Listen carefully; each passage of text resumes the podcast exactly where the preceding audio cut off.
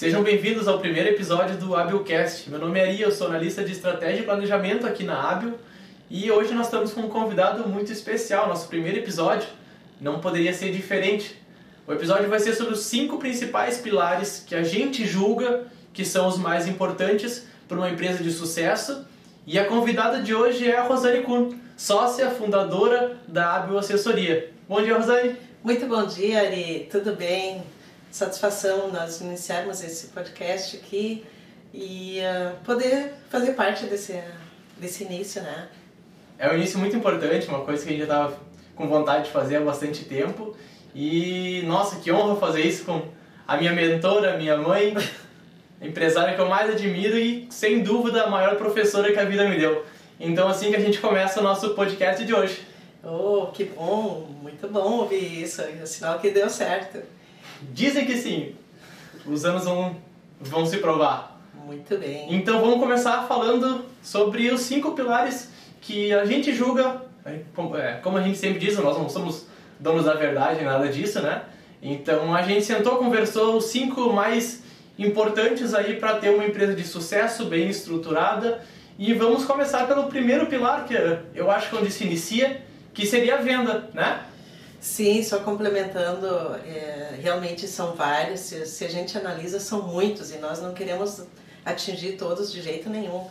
Mas aqueles básicos, básicos que realmente não podem faltar numa empresa, uh, a gente precisa falar deles, porque cada empresa estruturada, ela tem que focar principalmente nisso aí. Então, vamos lá. Com certeza. E assim começa a empresa. Primeiro, tu tem que vender o teu produto, o teu serviço, seja é, uma empresa de enfim, se vende um produto, se presta algum serviço, né? Tu tem que vender esse produto e aí tu tem que tomar cuidado com alguns pontos muito importantes, né? Que é o prazo de venda, né? Quanto tempo tu demora para receber o dinheiro desde que tu fez a tua venda, desde que teve o custo de venda, tu vai receber isso. É, é muito importante ter esse cuidado para ter controle do caixa, né?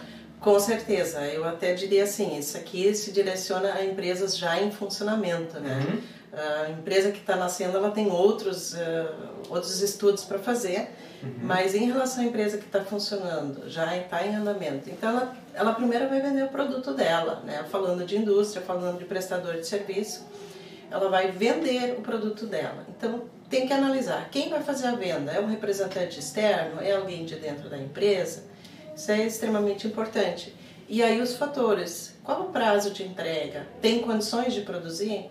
Qual o prazo de recebimento para fins de fluxo de caixa? Então, nasce ali. Se uhum. eu tenho a, um compromisso de entregar, se eu vendi, eu tenho um compromisso de entregar. Ali que nasce, então, a, a um dos de... pilares, né? Para que nesse caso aqui é o primeiro. Com certeza, ainda toda a questão de logística também, a parte de entregas que pode ou não ser terceirizado também, né? E lembrando, esses pontos principais que a gente está citando aqui são, como tu falou, empresas em funcionamento. Né? Isso. Nós vamos sim falar de empresas que estão prestes a iniciar, iniciando seus serviços, mas isso no vai ficar para um novo podcast. Vai né? ficar para um outro. Assunto para a gente conversar não vai faltar, sem dúvida nenhuma. Com certeza.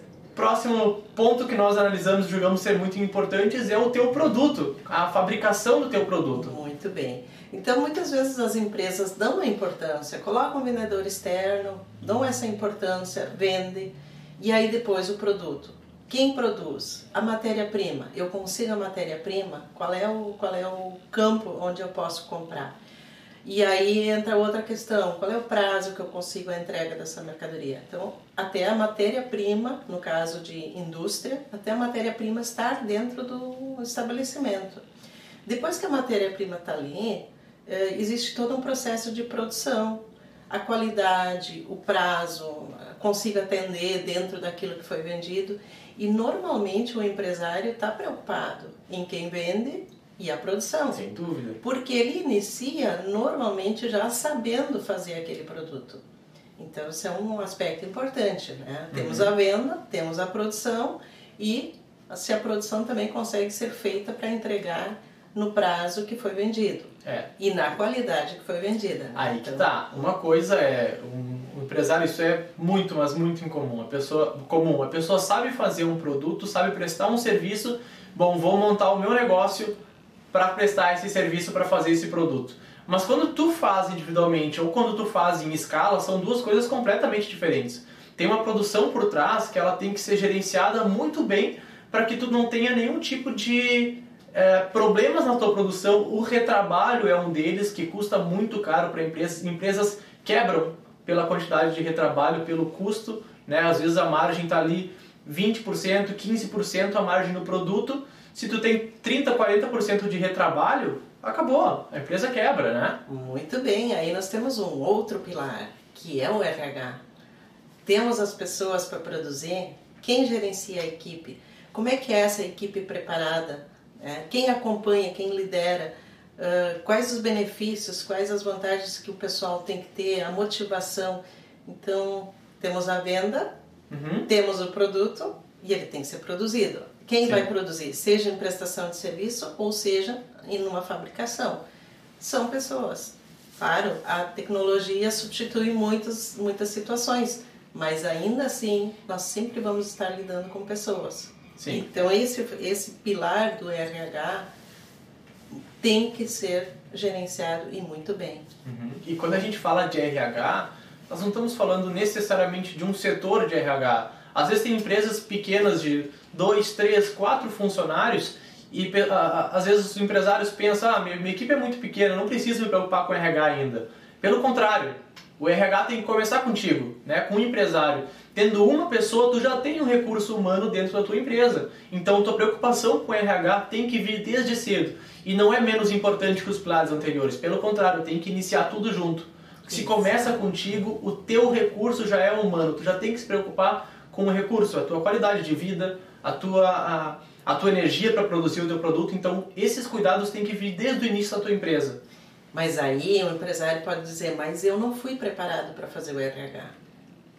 Hoje tem possibilidade de terceirizar, inclusive a gestão de pessoas. Né? Pode ser terceirizado. Então, o empresário ele não precisa conhecer todos os uh, departamentos, todos os setores. Ele uhum. tem que saber com quem trabalhar. Sim, dentro do RH também entra toda a questão de liderança, com uma liderança forte, mantém a equipe motivada, a equipe querendo produzir, não só produzindo, mas querendo produzir, é, procurando aperfeiçoar, isso tanto em indústria quanto em prestação de serviço, né? Com certeza, com certeza. Legal. Uh, mais alguma coisa sobre RH?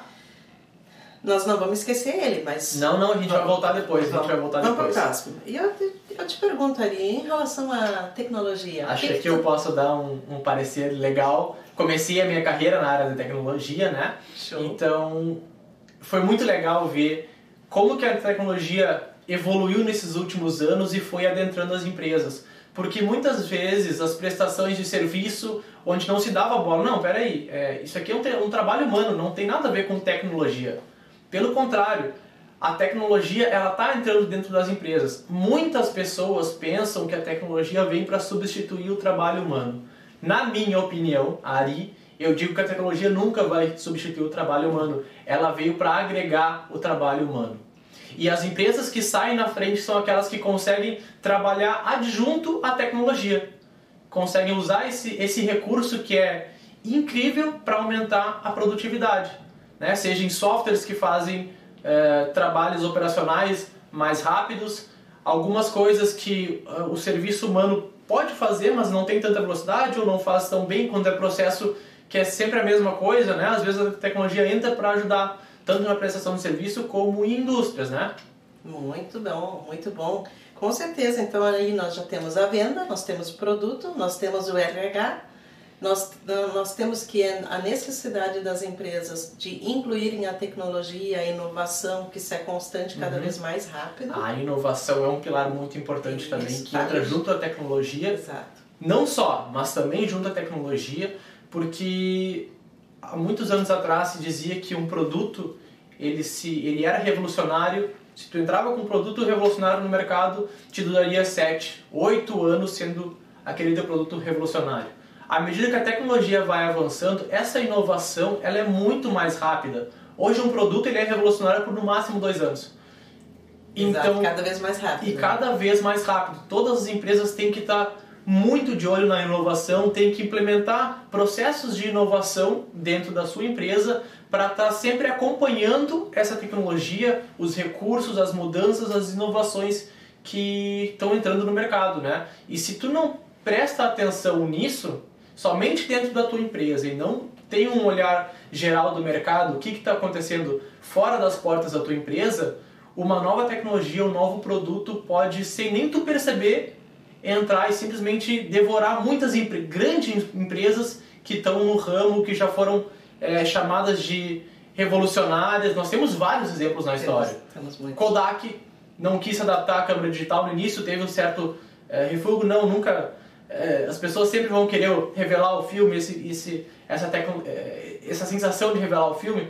Tá aí a Kodak em prejuízo, diminuiu muito, né? Ainda existem os setores, mas muito pequenos. Né? Nós temos outros.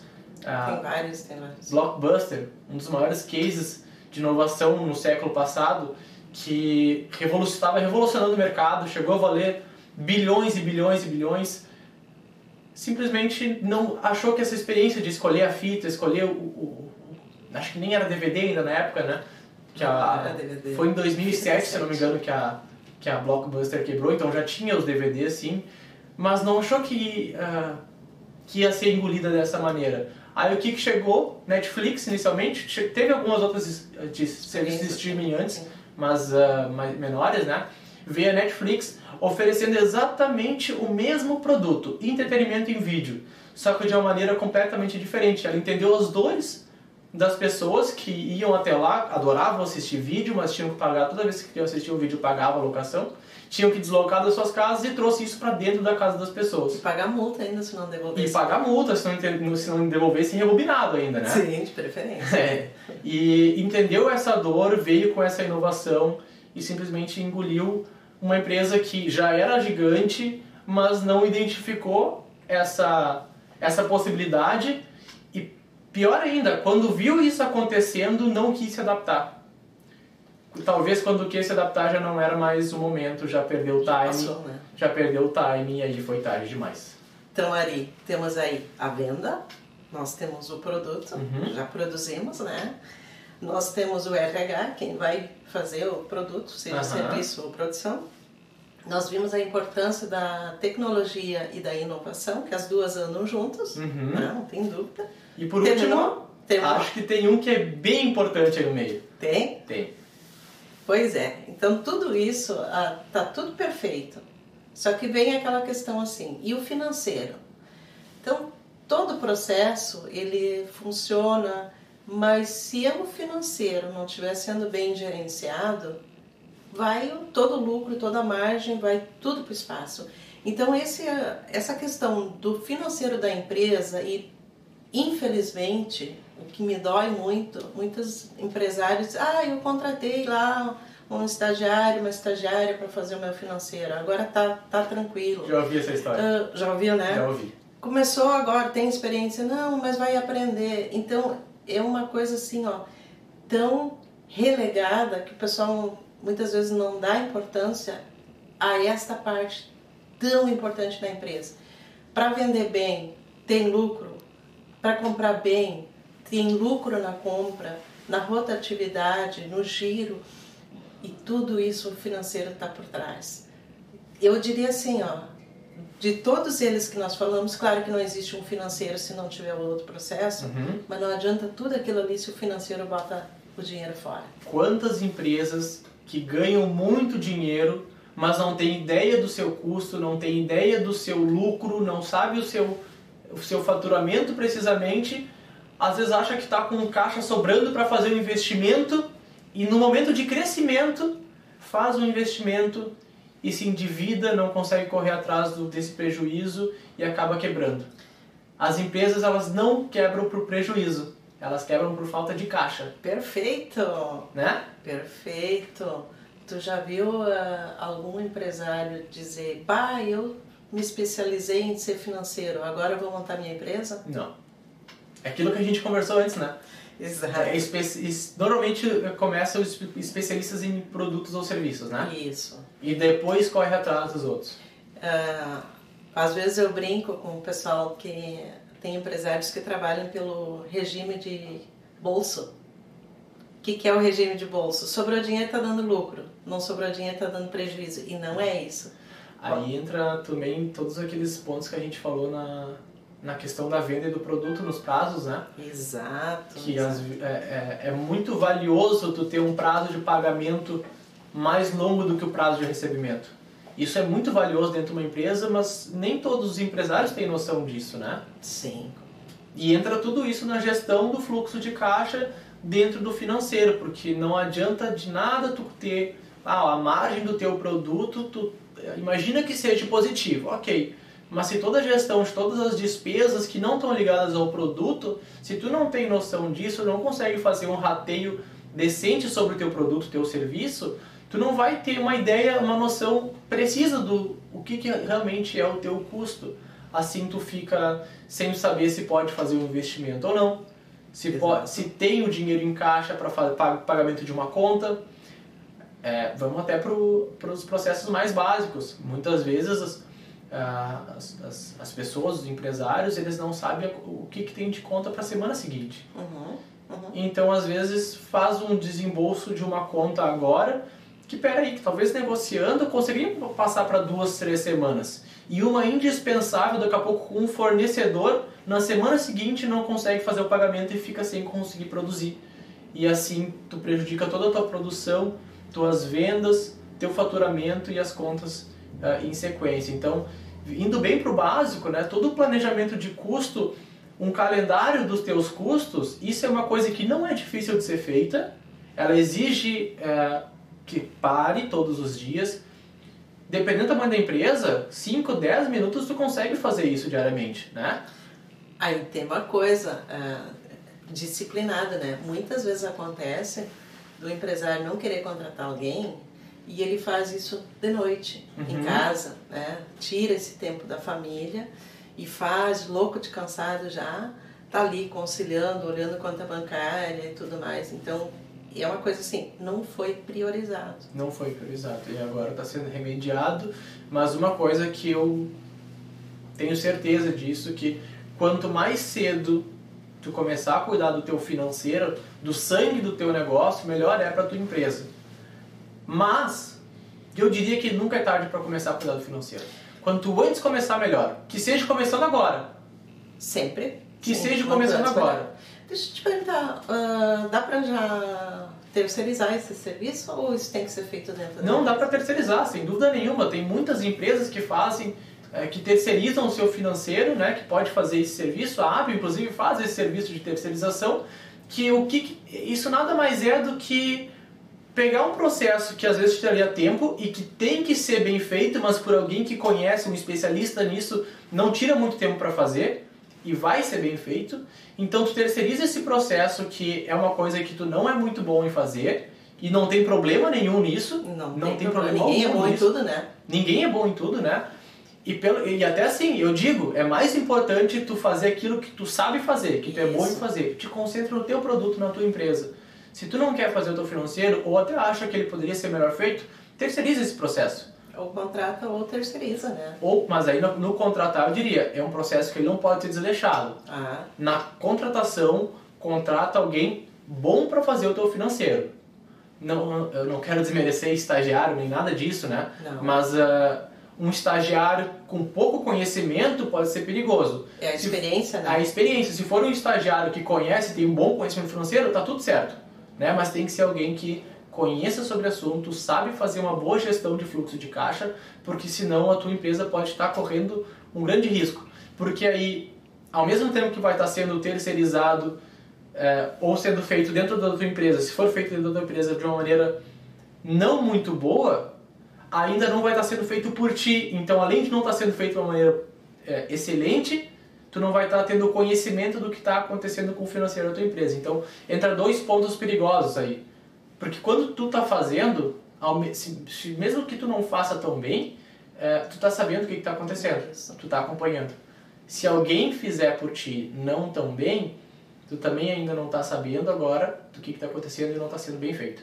Então te preocupe em contratar alguém bom para fazer esse serviço ou terceiriza com responsabilidade uma empresa especialista nisso, né? que saiba fazer a gestão do financeiro, que é todas as contas geridas por uma, uma empresa. A Abel faz isso com a ajuda de tecnologia, né? Nós temos softwares que fazem isso, tem softwares excelentes no mercado para fazer isso e ao mesmo tempo que essa empresa vai fazer com responsabilidade o financeiro e tu vai ter ao mesmo tempo acesso para visualizar tudo que está acontecendo, datas de pagamentos, é, datas de entradas e saídas. Essa gestão do fluxo de caixa fica muito mais precisa. Com certeza.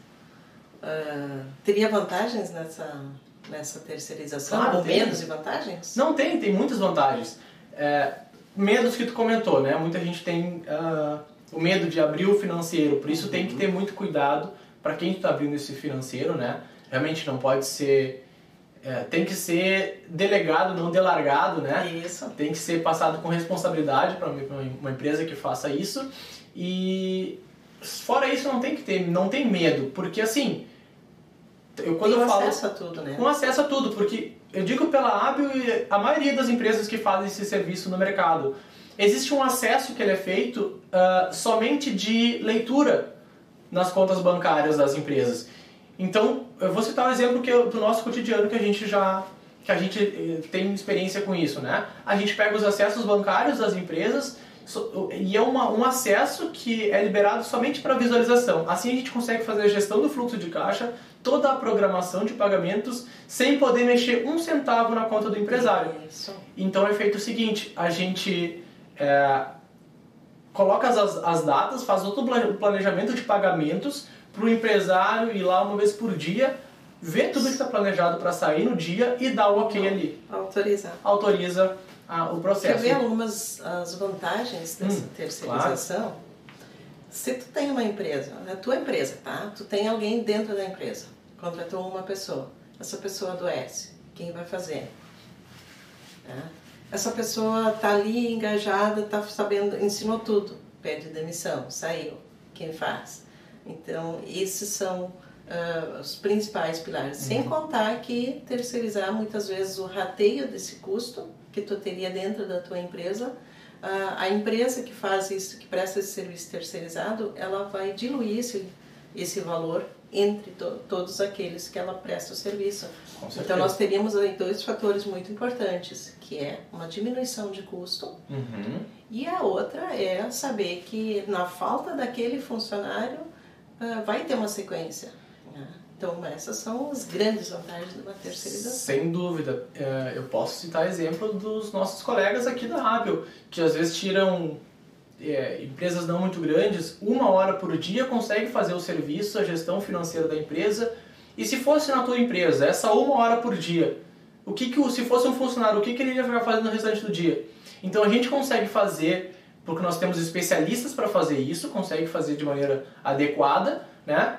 E com um valor muito mais barato, justamente porque não leva o dia inteiro, é, não é um funcionário dedicado para cada empresa, né? É feito de uma maneira excelente e ao mesmo tempo maneira de ficar até mais em conta para o empresário. Muito bem. Então, voltando aqui aos nossos pilares, cinco, né? Vamos revisar? Vamos. Beleza.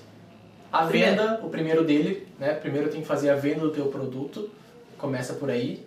Produzir, segundo passo. Depois de vender, tem que produzir todos os cuidados na produção do produto, né? Isso.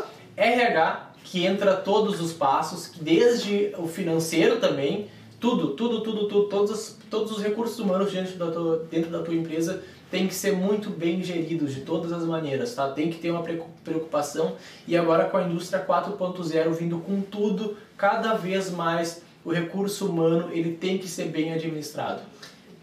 Depois, tecnologia, tecnologia inovação, né? Então, Ficar de olho produto, no mercado. Pegar tecnologia e inovação. Uhum. É. E o financeiro. Muito bem. E o financeiro tem que ser bem estruturado.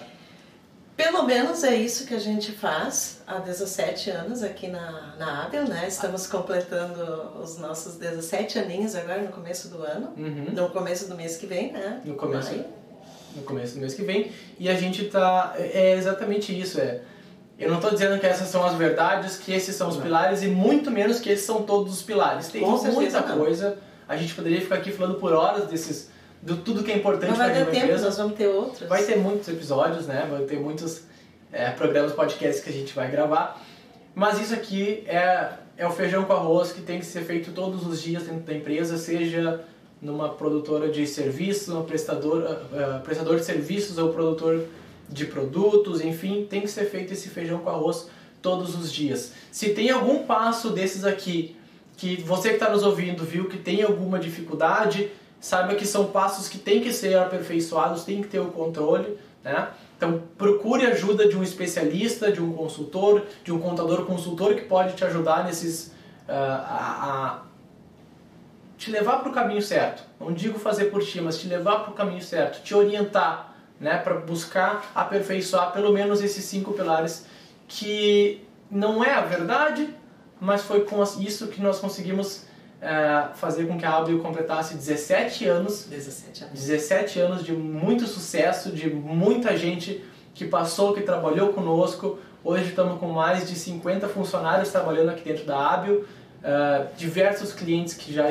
passaram, com, com, passaram esse tempo conosco, né, que trabalharam, muita gente feliz por ter participado desse, dessa caminhada. Dessa caminhada, uma caminhada muito, muito bonita. Eu, por um bom tempo, acompanhei ela de fora, né? Hoje eu acompanho ela aqui de dentro, mas uh, foi uma jornada muito, muito linda. Então, eu parabenizo a Ábil, a ti, ao César, teu sócio também, porque foi uma jornada muito linda. Não foi, uh, não foram só caminhos fáceis. Não foram só rosas, né? Não foram só rosas de maneira nenhuma. Teve muitas pedras nesse caminho, mas que vocês passaram aí com maestria.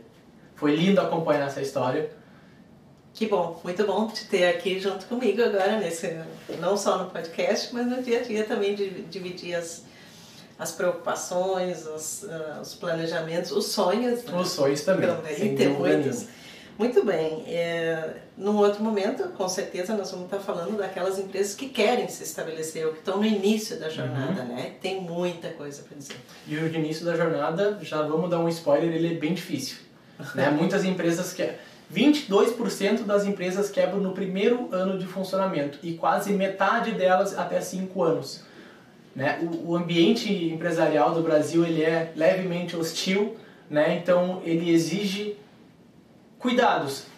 Começando por esses cinco pilares, eu garanto que já vai estar muito bem estruturado, porque quase metade uh, uh, dessas empresas que abram, abrem, quebram por falta de gestão principalmente financeira, por gestão de caixa, né? porque pelo controle dos prazos de venda, de produção. Então, tendo esses cinco pilares estruturados já é um, um baita caminho. Muito bem. Tá então, certo? Convido, convido o público para voltar e, e, nos assistir nos acompanhar para Com certeza, vão ter mais próximos também. Vão ter mais episódios. Eu vou estar aqui acompanhando sempre um dos nossos especialistas aqui da Hábil ou convidados especialistas nos assuntos que a gente vai, vai tratar. Hoje foi excelente já com uma convidada mais que especial. Então, mais algumas palavras, Rosane? Não, o que eu quero deixar aqui de mensagem é realmente se tem 52 que morrem antes do, dos 5 anos, graças a Deus a gente passou dessa uhum. e queremos seguir muito. E principalmente estamos aqui para ajudar as empresas a passarem, a não ficar nesses 52%. Uhum. Nosso trabalho é muito focado nesse sentido de estar tá orientando o cliente, acompanhando com números, com decisões também, para que elas possam passar desses cinco anos com, com sucesso. Perfeito. Então por hoje é isso. Fica de olho nas nossas redes sociais, arroba Abilconte. Te espero no nosso próximo episódio do Abilcast. Valeu, até a próxima! Valeu!